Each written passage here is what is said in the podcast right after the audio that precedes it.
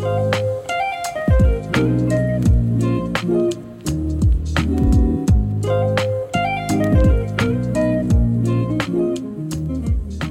迎收听马姬的女儿们，这里是 Lian 和 Mindy 的 Papa Podcast。那今天呢，我们要来聊聊自我觉察。Lian 为什么会想要聊这个呢？因为其实之前有跟大家分享过，就我大概三年前就开始做定期的心理咨商，但我是大概半年前就停掉了。然后我后来才发觉，我是多么一个不会自我觉察的人。因为其实最近呢，就是很常会有人说到自我觉察这个词，不知道大家知不知道什么意思？那其实自我觉察的意思就是说，一个人可以去了解自己内在的状态。就是如果当你有一些情绪、行为或者是想法的时候，你足够了解你自己，可以去为自己解释，或者是去理解自己为什么会有这些相对应的情绪跟行为。但以前呢，我就是一个自我觉察度非常非常低的人。就是小时候呢，我不并不觉得这件事情对于我来说是一个困扰。但是越长大，就是在人际互动当中，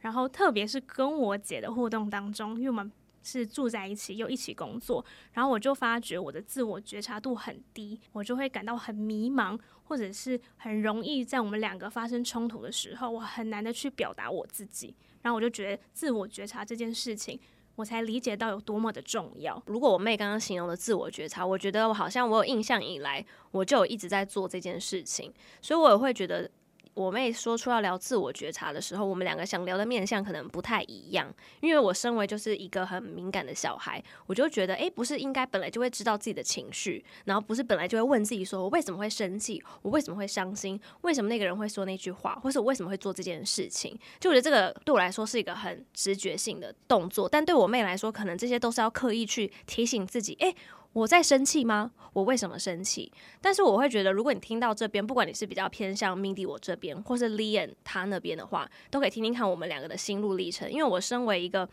可能相对于我妹来说比较有自我觉察、比较敏感的小孩，但我觉得我在成长的过程当中也是蛮辛苦的。因为你会很常感受到自己的情绪，你会担心有些人会觉得我比较情绪化，因为有时候你你有你没有感受到的时候，你比较不会把它表现出来。那我可能感受到了之后，我小时候就会不自觉把自己的情绪表现出来，然后或者是会一直想知道说，诶，我自己为什么会生气？为什么对方会对我做这件事情？然后可能就会陷入一个我觉得自己会变得情绪很满的状态。很常是我们两个曾经可能在工作或者是住一起生活习惯上面可能有一些冲突的时候，然后我姐她对于她自己的想法就非常明确，她很知道哦，为什么我现在不开心，是因为你做了什么什么事情。然后呢，可能我的想法跟我姐不一样，然后我就想，我就不想要照着她的方法做。可是我又没有办法很明确的跟他说，哦，你现在跟我讲这件事，我哪里不开心？然后，那我希望我要用怎么样的方式？很长，我姐问我说，那你现在到底想要怎样的时候，我就会进入到一个有点像是 frozen 的模式，我就定格在那里。然后我姐就会非常非常的疑惑，因为我觉得我妹这应该她是有两个两个问题啦。第一个先是她没有觉察到她的感受，她也觉察不到她为什么。开心或不开心，或是原因是什么？然后再来就是他不比较不善于表达，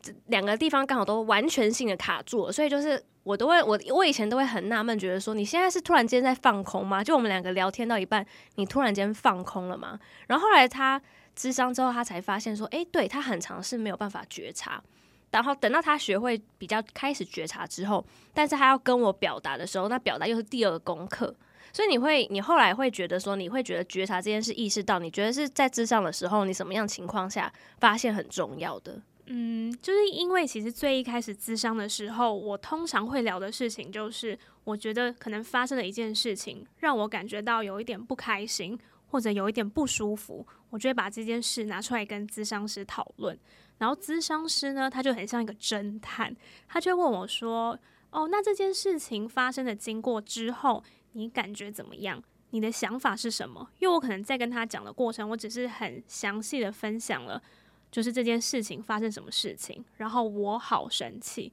可是大部分发生冲突或让我不舒服的事件，我就发觉好像都只是很生气而已。可是咨商师可能就会问我一些更深入的问题，让我理解到，其实生气只是我一个非常表层的情绪。只是我不知道要怎么用其他的情绪来表达我当下的感受。所以我才意识到，其实自我觉察的第一步就是，你必须要有办法去说出来这个事件你感受到的情绪是什么。因为其实情绪是一个非常丰富的东西，你是生气，还是你有点委屈，还是你是郁闷，其实都是很不一样的情绪的。就不知道大家有没有看过，就是那个动画片 Disney 的有一部叫做《Inside Out》，嗯，就是一开始时候情绪就可能只有怒怒、开心。然后对，就是很很直觉的分开的。可是后来最后他发现，其实情绪是有可能是伤心中带着一丝丝喜悦，或是愤怒中带着一丝丝委屈。其实情绪是非常非常丰富的。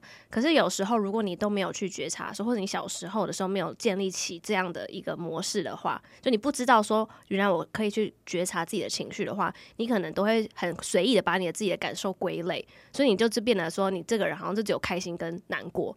愤怒没有那种复杂的情绪，可是因为我觉得每一个人其实都有复杂的情绪而已，只是你自己有没有去感受它，你有没有去觉察它。嗯，后来发觉，在咨商当中，让我最痛苦的地方就是，当我咨商师问我说：“诶，那你现在是什么情绪感受？”我以前可能就只说生气嘛，但我发觉其实那个好像不只是生气，然后我才发觉，其实我底下有很多的情绪，有时候可能是。伤心或者是难过，但这种感受对于我来说非常的陌生，因为我以前从来没有正视过他们，我就很习惯性的，我就是不喜欢这些负面的情绪，我就会去刻意的回避。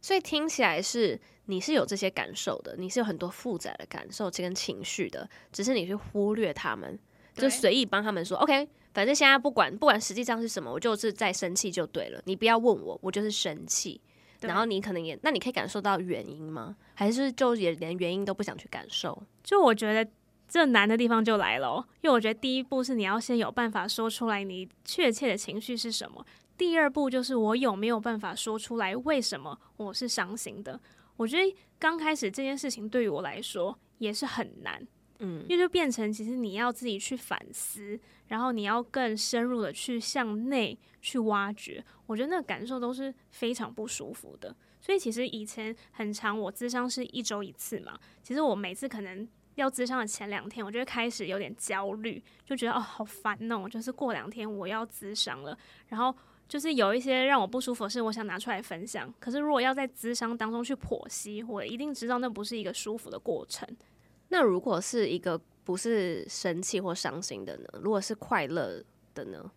那你有办法去觉察吗？跟有办法去分析跟自我感受吗？就是我觉得，就是如果是正面的情绪，我觉得我比较能直接去表达，说哦，我能感受到我现在是开心，或者我觉得这件事情就是非常的受启发。可是要用言语化的方式去解释为什么这件事情就是带给我这么开心的感觉。我觉得刚开始也不是容易的，就我觉得这个能力也是慢慢的获得。为什么我觉得做这件事情，我感觉到这么开心？不是，我觉得不是言语化，就是说你能不能感受到、觉察到这个开心情绪中的真正的含义？不是就只是说，嗯，我现在开心。假设你问我现在开心开不开心，我就会跟你说。比如说，以我的方法，我就会说，哦，我可能一到十分是七分，然后为什么？然后我自己的感受是什么？然后我预设，因为别人说的那句话，那他背后含义又是什么？那我觉得他为什么要对我那样说那句话？那我对他哪一句话我特别敏感？为什么？我是又是明明是开心，我又有一点开始疑惑，就我可以有十万个为什么？因为不是为什么，就是我就不去不断的去觉察，就是我有可能 maybe 我的方式抛出很多问题给自己，然后我去。接住那些问题，不管我其实我觉得对我来说，答案的正确与否不是很重要，因为就算答案当下是你现在觉得是这样，那过两天再细想，觉得诶，其实不是，我现在又感受到更深层不一样的想法，那也没关系。可至少你时时刻刻都在觉察这件事情，所以你觉得你是有这个过程，只是没有办法把它表达出来，还是说这个过程也还在建立当中？你说现在吗？对。就我觉得我现在已经开始自己有这个能力，可是我觉得我最一开始咨商的时候，每一个问题其实都是咨商师抛抛出来问我的，所以那些问题不会自然出现，不会，因为我觉得我有印象以来，就是这些我刚刚讲，我只是随便举例的这些这么多问题，都是会自己浮现的，然后我就是会自己去想，很一直就去感受这其中的东西，就可能我只是出去跟一个人只是聊了一句话，但我内心已经充满了各种剧情在上演。所以你平常小时候是不会这样子？我觉得我不会诶。所以就是很淡定的在过生活。对哦，因为我觉得有趣的也是，就是很长，就是我姐对于我的形容，或者是我朋友就会觉得我是一个相对冷静跟淡定的人。然后我觉得确实以前有一部分是好像是把自己的这种情绪感受的能力收起来了，所以对于很多事情就比较不会有那么强烈的情绪跟感受。可我后来就发觉，其实这样子人生非常无聊诶。我我蛮想跟大家分享，就是我会觉得自我觉察这件事情跟认识自己蛮息息相关的。因为如果你感受不到你自己的情绪的话，你要怎么认识自己？就怎么往内看去更了解自己？就比如说你都不知道你自己为什么开心，如果你自己都不知道的话，别人怎么会知道？即使是咨商师也一样。其实也就是因为这个原因，所以开始让我理解到。我会想要让我自己的自我觉察度更高，因为我就发觉，其实我觉得人都是这样，就是你会希望跟别人有连接嘛。可是你要跟别人有连接的时候，你就必须要展现出真实的你自己。可是当你跟你自己的连接都不够高的时候，你怎么有办法向其他人表现出真实的你？就连你自己都搞不清楚你在你是谁，你在干嘛了，那别人更不知道。对。可我也好奇，就因为我们我们两个很不一样嘛，就是你从小是很敏感的人，你觉得就是作为一个觉察度比较高，你觉得有什么优点，或者是你有碰到一些什么困难吗？但我觉得缺点呢，就是会变得很容易过度在意别人的想法，因为别人任何一句话，你都会在那边问很多问题，思考很多层面，感受自己很多不同的情绪，其实有时候会蛮累的，所以我觉得。我跟你刚好相反，所以我觉得我已经到到了会过度在意别人的想法，但是我觉得那时候我又会提醒自己，我要去觉察为什么我会过度在意，为什么？这句话 maybe 别人听起来是没有什么特别的意思，为什么我听起来特别的刺耳，或是觉得自己听起来会觉得特别的，就是这句话为什么在我听来就特别不舒服，就是我又会要去提醒我自己要。再往下去觉察这件事情，因为我如果我到这边我又停住的话，其实我又没有再继续做觉察这个工作，我只是变得一个很在意别人说法而已了。所以我后来就是，其实我在这过程当中，虽然我前面已经说我从小就是有在做自我觉察的人，但我在长大的过程当中，我还是不断的去不同方式去觉察自己，然后更认识自己。对我以前可能就简单的说，哦，我就是一个情绪很多的人啊，我就是一个很爱表达的人啊。可是，在更多呢，那都是要靠你自己更多的自我觉察，然后认识你自己更多的面向。可我有个疑问，你会觉得做这件事情是困难的吗？或者会觉得很累吗？你说后面第二阶段的那种觉察，其实我也是我智商之后我去。感受到这件事情的，因为我后来我在智商的时候，我发现像我妹的烦恼是自我觉察度比较低嘛，所以这样是要帮助她，可能抛一些问题让她去感受。那可能我这个部分，我通常我智商是不需要再多做了，我自己就会分享很多。但我后来发现，是我可能会把我很多的行为，比如说我现在我知道我生气，然后是一个很复杂的生气，好了。那我大概会知道说我要用什么样的方式来缓解自己的情绪，我应该怎么做？就因为跟自己相处很久，所以我大概知道说什么样的时候我要怎么照顾自己的那种感觉，或是 maybe 是一个防御的机制。但我后来我咨商师有时候就会提醒我说，你你感受到了，那是你天天生可能就会的一个能力，可是你你马上就给他一个解决方案，然后就告诉自己说，OK，这件事就这样子，就放下吧，然后又要再去感受另外一件事。但我后来我咨商是会提醒我说。你试试看，再多感受一下当下那个情绪，不管那个情绪是会让你不舒服的，或是不会，你都多感受一下。就是就算是不舒服的，你你你有那个感受，你也不一定要有一个解决方案，才代表这个事情是 OK 的。就算没有解决方案，也是没有关系的。嗯，所以我就是一直在学习这件事情。就是我感受到了我的情绪，我也都会有很多的问题问自己，我也会去感受这一切怎么发生的。但是我。学习不要立刻去解决它。比如说，我看我感觉到伤心的时候，我不要立刻，我可能就说：“哦，我知道，我可能现在吃一个东西就会开心起来。”我去感受它，我为什么到底就是我我要我也要学习去跟那个感受相处。就我觉得其实我们是一样的。嗯。其实我觉得大家都是，因为如果是不舒服的感受的时候，你可能就是忽略它，赶快逃走。那我可能就是有 SOP 去解决那个感受。可是我觉得其实。觉察再再要更进一步，就是你要再跟那个感受再相处的久一点，你有那种感觉吗？我有啊，我就非常讨厌这种感觉啊，所以这也是为什么我觉得有时候在我跟我姐的沟通过程中有冲突的时候，我会进入到一个定格的模式，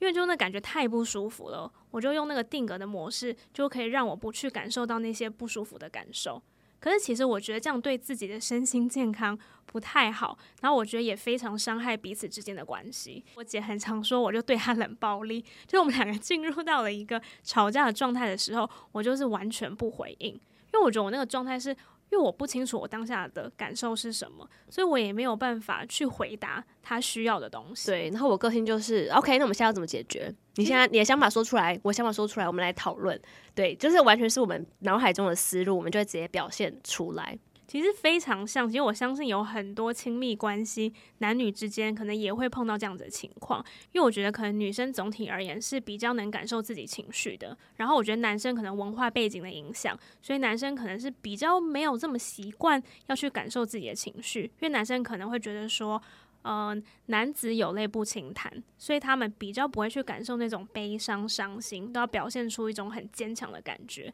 那我觉得有时候你为了要去压抑那个。悲伤那个委屈，你就会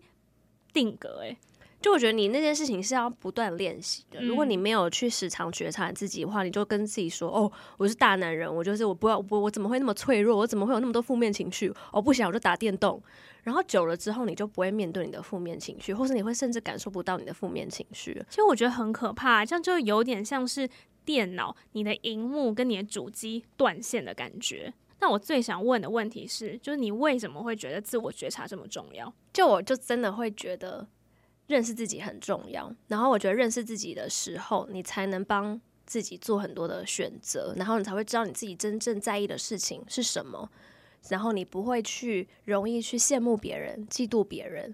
或者是不会容易常常会觉得自己。莫名其妙觉得自己很可怜，爱跟别人比较，或是太在意别人的说法。因为我觉得你越不知道你自己是谁，不认识你自己的感受、想法，那个时候你都一直用外部的世界去看自己的时候，用别人的眼光看自己，用别人的话语来定义自己，或是看别人过什么样的生活，你就觉得那是你要的时候，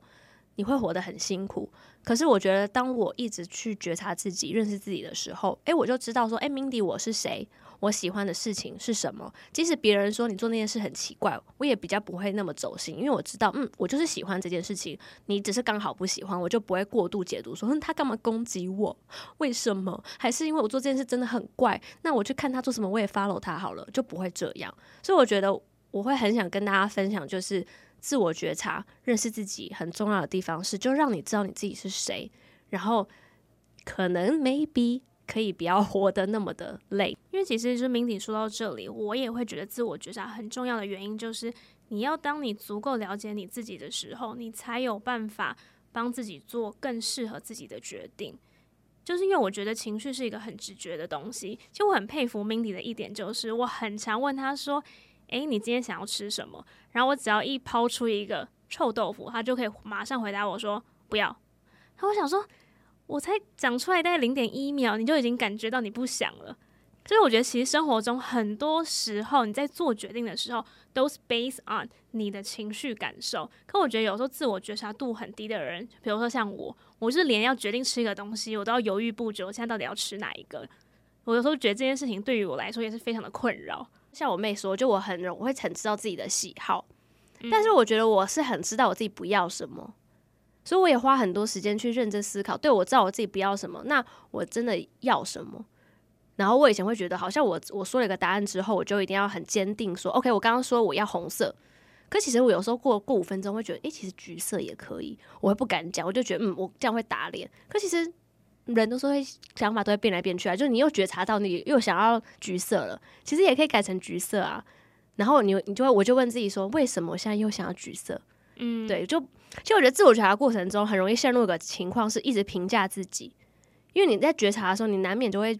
因为你是自我往内看嘛，没有人知道你在做这件事，所以最会评价自己的就是自己本人。嗯，所以我现在就要提醒自己说，我不要去评价自己，嗯，去感受，然后不管好的不好的，我都在那个情况待久一点点，没关系，一多这次多一秒就好了嘛，下次多两秒都没关系。就我觉得大家要去耐受。那种负面情绪不舒服的感觉。可是你那个耐受是可以，就像刚刚明理讲的，你慢慢拉长。可你每一次可以在那边多待一下下的时候，其实都是有个机会让你更了解你当下的情绪感受跟想法是什么。一定是不舒服的，可是我觉得这件事确实是可以练习的。还有另外一个，我觉得要学会自我觉察的原因，就是因为当你跟别人互动的时候，你必须要学习学会跟别人表达你的需求是什么。就像是比如说，我跟我姐吵架的时候，那可能她做了一些事情我不喜欢，可是如果只是单方面就是发泄我的情绪，那其实对于我们两个之间的关系完全一点好处都没有。哇，你发现了？对。可是我觉得我之前的障碍就是我没有办法很明确的告诉他，那我希望你怎么做？应该说，我举例，可能我无意识做一件事情，那我妹可能就会突然间就是暴怒说，她不要，她不喜欢这样，然后我就会吓一跳，想说，哦。怎么那么突然？为什么？为什么？然后可是他也说不出为什么。嗯、那我说，那我下次这样可以吗？他也是讲不出来。那我就觉得我，嗯，那我下次到底该怎么办？就是莫名其妙接接触到一个好像负面情绪一个火球，然后袭来是毫无来由的。嗯，对。可我当下我是真的，我当下就没有能力跟他讲为什么我不喜欢。可是我就觉得，确实，如果我只是跟他说，我就是不喜欢你这样做，那其实对方也会非常的手足无措。就我也是后来才意识到，就是希望两个人的关系变得更好，我必须先学会去了解我自己到底在想什么，要不然我姐就是永远在猜我到底不喜欢的东西是什么，她也不知道答案是什么，她就是每天都是胆战心惊，害怕碰触到我的底线，就她很累，我也很累，而且你看我又那么敏感。然后就觉我就会，如果你随意的对我凶了一句话，我就会开始在那边问我自己说：为什么我今天会遇到这件事？而且、嗯、是不是我太敏感了，还是我真的做错了？我就会自己一直有各种样的问题一直问自己，然后我可能就会觉得，到底真实答案是什么？我要问对方当事人，然后当事人又讲不出来，我也会很辛苦。因为我记得有一次是，就我姐她就是很认真的问我说：那你现在到底在想什么？然后我记得我有一次就是回答你的答案，就是我脑中真的是一片空白。我、就是、我记得这是我们大概可能我可能有十几年前哦。然后那时候我真心震惊，因为我觉得我人生从来没有在任何一个时刻是空白的。我觉得就是就算在睡觉，我觉得都有在，我都有在很常在做梦，或在想事情，或者在上厕所就做任何事情，或者我连放空都是放空，所以有时候都会想一些东西嘛。所以我就无法想象有人是空白的。然后我当时真的很震撼，我说空白。就我就说，就我就想象是一个房间，然后空无一物。然后我说他进去就是好像有人在里面讲话会有回音的那种感觉，就 Hello Hello Hello，Anybody Anybody Anybody，有没有演到这个地步？你，你的对我就是会这样，我的思路就是会这样子。他他只是给我一个空白，我就开始想象怎么空白，怎么有办法？重点是当时我姐觉得我在胡乱他，我没有觉得你在胡乱我。就我会觉得，因为我不我没有我无法相信有人的脑袋真的是可以空无一物跟空白，所以我觉得你只是不想要继续这个话题，所以随便给我一个答案。嗯，可我觉得确实那个是我的防御机制，就是进入到那样状态，我的脑袋就会进入到一片空白。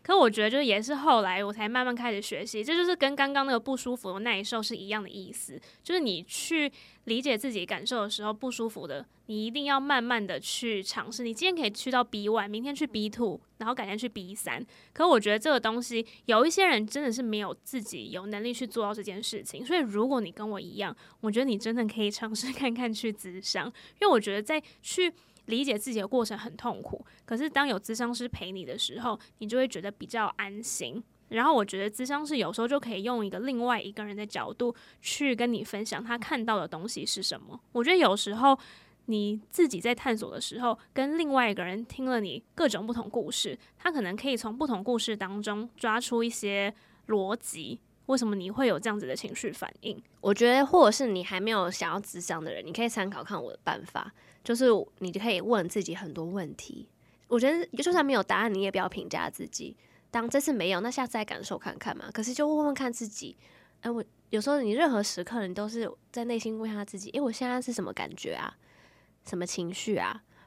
为什么啊？怎么会？对方在想什么？我在想什么？我觉得你每一次都这样问自己，然后不要给自己一个压力，说一定要有一个正确答案。因为我每次都感受看看，感受看看。因为我觉得我之前还有一个压力来源是，有时候咨商师问我的时候，我就会觉得我脑中出现不知道的时候，我后来也会很害怕。其实不知道也是一个答案，对。可是我就会觉得我好像没有给咨商师一个答案。我要提醒大家，不知道也是一个答案，因为我妹。之前我觉得他不知道这件事情，对，因为我我有我有时候都会很气跟他说，你现在不知道你就不知道，因为他以为不能讲不知道，所以他就硬讲一个别的答案，那其实就是骗人，就也乱乱掰的想法。对，那反而我觉得更不好。其实你说你不知道，我就知道哦，你不知道，这也是一个答案。所以我觉得你跟自己的时候，你也可以给自己不知道这个答案，因为我觉得有时候你确实在那种情绪感受比较浓烈的时候。你脑的你脑袋是没有办法运转的，对，可能要过 maybe 三十分钟，或是隔天再回想一下，才会有不一样的感觉。然后甚至你过两年之后再回头看当时那件事，你又会有一个新的领悟，这都是很正常的。嗯，然后其实我后来发觉，其实跟朋友聊天也是一个很好可以练习自我觉察的方法，因为每一个人的脑袋运转方式都是不一样的。当你在分享这件事情的时候，你朋友可能就会问你一些问题，让你有机会去深入思考。但我觉得这件事情有优点也有缺点，就有时候、嗯、因为别人还是会带着他的主观的想法，对，所以有时候呢，我可能在分享完哦，他问我问题的答案之后，我就感受到我好像被评价了。因为别人的想法可能就会带有一些评价，所以我觉得这是唯一的一个小风险。你可以找你觉得你的朋友是比较不会 评价别人的人。嗯，就我会觉得，就是我自己的话，就是我现在对于自我觉察的新的一个我的领悟是，就是除了我前面做了那么多的自我觉察之外，我自己现在也会开始，因为我也之前都有在智商嘛，所以我就觉得说，我现在好自我觉察，我又到了我自己会觉得到一个更新的一个阶段，就是。我会去试图去意识到我自己的一些行为的模式，就是我自己如果无意识的会做的事情，可能我习惯就是这样，可我从来都不会去思考我为什么要这样做。可是因为 maybe 这边智商师是一个不认识你的人，所以你跟他讲任何一个故事的时候，他都是带着一个第一次听跟很中立跟旁观者的角度，所以有时候就会突破盲肠说：“诶，你为什么要这样做啊？”然后我就会思考想说：“诶，对，我我每天都这样做，可我从来都没有想过。”是为什么？嗯，所以我有时候，我即使没有在智商的时候，日常生活中，我也会提醒我自己，自己说，问我自己很多问题，是我原本都还没想到的。嗯，然后没有答案也没有关系，我也不会去 judge 自己说，为什么这一题我不知道，然后开始感觉不好，我也不会。所以我会觉得说，其实自我觉察是。他不会，我觉得其实说实话是没有一个 ending 的耶，因为他都能在觉察更多跟不同的方式。但如果你现在还走到哪里，我觉得都没关系，因为这不是一个比赛，不是说我妹她二十几岁才开始觉察，我小时候就就开始觉察，我就比较厉害，真的没有。因为我觉得其实这个我也有我遇到的一些难点啊，就是太敏感，所以我觉得每一个人的步调都是不一样的。可我觉得只要你有开始试着去做这件事情，我觉得都是一个会一个是很棒的礼物，因为其实多认识你自己，对你自己。你可能会觉得认识我自己的黑暗面，我自己我不喜欢的一面，我为什么爱生气的一面？你会觉得看到自己那样子不喜欢自己或不开心，觉得我为什么要做这件事情？可是我觉得多认识你自己，对长远来说都会都会是好的。我以我自己的例子，我是感受到都是好的礼物。因为其实我觉得这个礼物呢，就在于当你自我觉察度比较高的时候，就在一个。不要又过头的地方，其实这个优点是可以帮助你，让你自己的内心比较稳定。就是你有你自己的一个步调，你不会那么容易随波逐流，也不会那么容易跟别人比来比去的。而且我觉得还有另外一个优点，就是这是在人际关系啦，就是你比较好去跟别人沟通，你可以知道你需要什么样的帮助。因为有时候我觉得我们，我觉得特别是在亲密关系，很多人都会觉得。我就是难过哦，那我男朋友应该要知道他要怎么样安慰我。你男友没有魔法，他也不会通灵，他真的不知道。所以，如果当你自己都不知道你需要什么支持跟帮助的时候，另外一个人更不会知道了。那如果当你有办法去了解你内心发生什么事情，你又能更明确的向对方说出来，那当对方有能力的时候，那他真的就可以更好的支持你。哦，我想跟大家分享一个我最近新发现的方式，就是因为其实，在心理咨商里面也有一个算是技巧嘛，叫做自由联想。就比如说，我今天看到一个香蕉，然后我就会不停的联想，就是黄色，对，猴子，长条形，跌倒，对，然后有什么样的感觉？那如果比如说你，我觉得最简单的方式是，如果你今天感觉到不舒服的时候，你就自己坐下来，静静的先做五到十分钟，你可以去感受一下你当下的情绪是什么。就我自己的方式是，我会把那个情绪写在纸的最中间，然后就变成有点像树状图的方式，一直往外延伸，可以是形容词，可以是名词，可以是一种感觉。我觉得这是一个，就是其实是不是跟自由书写也有点类似？对，我觉得这件事情我刚正想讲，因为我现在也会试着自由书写。就可能我情绪，通常我都是在我情绪浓烈的时候，比如说我很愤怒的时候，或我特别伤心的时候，我就会赶快拿出我的 iPad，然后这个自由书写，我觉得就是也是一样，就是你想到什么就写下来，maybe 是一句话面是一个单词，或者是我通常都会是一问一答，一问一答，可都是我自己的，就是想到什么就写下来。那有时候很神奇的，就是会写出答案来，或写出一个，你就觉得，诶、我怎么会写出这句金句名言呢、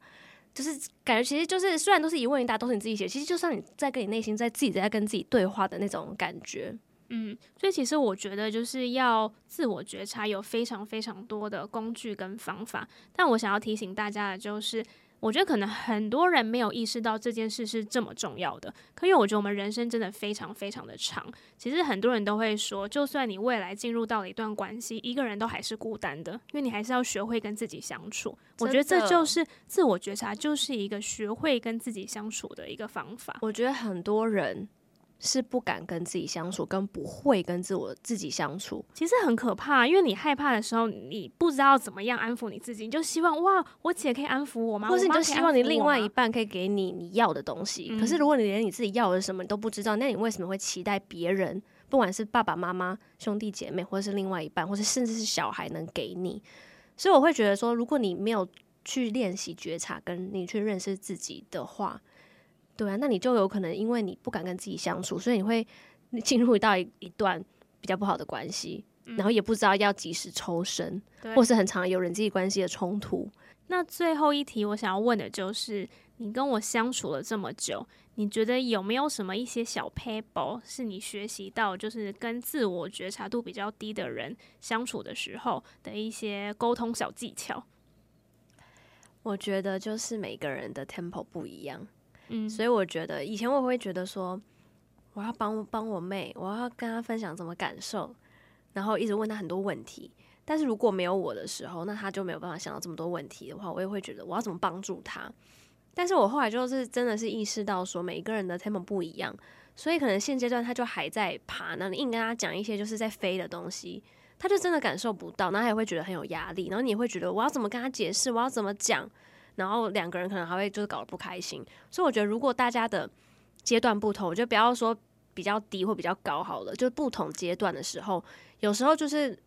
就是你要你也要接受每个人就是不一样不一样，他就是还没感受到你感受到的东西，嗯、或你们两个就没有办法这么同步。也真的没有关系。我觉得，如果我我现在只要看到说，诶，对方有在试图尝试这件事情，我就觉得哇，好棒，好棒，内心帮对方拍拍手。为什么像妈妈啊？就是孩子终于从爬慢慢要开始站起来的这种感觉。因为因为真的是前面一个很多阶段的时候，我也会觉得说我要帮助你，然后反而自己压力会很大，而且别人也会觉得说你好像你不要自以为你很厉害，教我要怎么做，或是你怎么知道？像我妹以前最喜欢讲一句话，你怎么知道我想要学这个？嗯，你怎么你觉得很重要，我就觉得很重要吗？所以我觉得以前听到这句话，觉得哇，好伤人哦，我是好意，对。可是很多时候你的好意，可是当对方接不了的时候，其实对方就感受不到那个好意了。所以我就觉得你要知道说每个人是不一样的，所以就让对方。有他自己的步调，然后你就有你自己的步调。除非他真的开口来问我，那我可以分享一下我的想法，给一些意见等等的。但如果对方没有的话的时候，也不用刻意的去给对方压力，因为有时候如果对方不接受的时候，你自己要承受那个不好的感受，我觉得也蛮不舒服的。因为其实我觉得那时候我最痛苦的地方就是，我就觉得对啊，我现在就是只会爬，然后好像就会觉得哦，你没有办法接纳我只会爬，然后我那时候感觉也会很不好。对，所以就是就让他们爬吧。嗯，真的每个人步调不一样。如果认识自己是只有你自己可以决定要不要做这件事情，没有人帮你或是强迫你，其实真的没有办法的。所以如果他真的不想做的时候，也不用逼对方。